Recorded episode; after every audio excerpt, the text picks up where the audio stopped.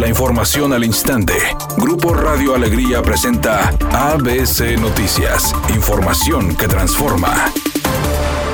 El gobierno del estado envió el veto a la ley de educación que previamente se había aprobado en el Congreso del Estado y esta tarde Homero Cantú, subsecretario de Asuntos Jurídicos, entregó en la oficialía de partes el veto de la ley que fue aprobada el pasado 20 de julio. Con el bloqueo por parte del gobernador Jaime Rodríguez Calderón a la nueva ley de educación, se podría abrir la posibilidad de un nuevo periodo extraordinario de sesiones por parte de los legisladores para tratar el tema nuevamente. El diputado Carlos de la Fuente señaló que en caso de que el gobernador enviara el veto, podría existir la posibilidad de convocar a los diputados a un último periodo extraordinario o en caso de que no existiera consenso, se dejaría para la siguiente legislatura que inicia el próximo 1 de septiembre. En otro tema, el coordinador de la bancada del PAN pidió a la Secretaría de Educación un plan sobre el regreso a clases dirigido a los padres de familia. En este proceso de transición deben de estar trabajando de la mano el gobierno saliente y el gobierno entrante y nosotros hoy le hacemos una exigencia a la Secretaría de Educación para que presente un plan a la brevedad a los padres de familia. Entenderemos que habrá padres de familia que no están de acuerdo y se respetará esa decisión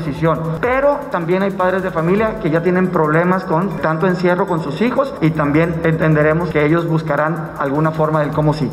El secretario de Salud en el Estado, Manuel de la O, reveló este miércoles que en Nuevo León hay 14 embarazadas que están internadas en hospitales, algunas delicadas, debido a que se contagiaron de COVID-19, destacando que la situación en el Estado es complicada, informando que solo en este 2021 se han registrado 10 muertes maternas por el virus. Por su parte, la ginecobstetra Verónica Ramírez dijo que el Hospital Metropolitano ya está saturado debido al incremento de pacientes hospitalizados por COVID, revelando que en el hospital se han recibido más de 300 pacientes desde pasado lunes.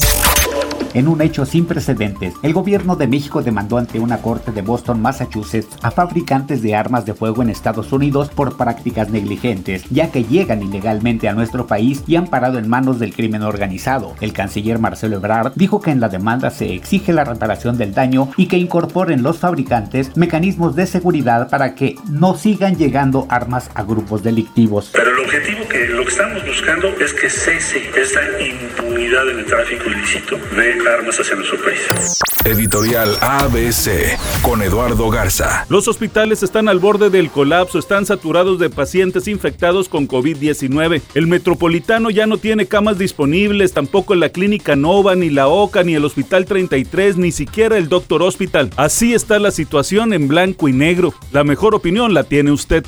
Atención fanáticos de RBD, empezó a circular la información de que el próximo año la agrupación hará una gira completita por diferentes ciudades. El único ausente será Poncho Herrera. Las fechas aún no se han dado a conocer, ni tampoco el inicio del tour.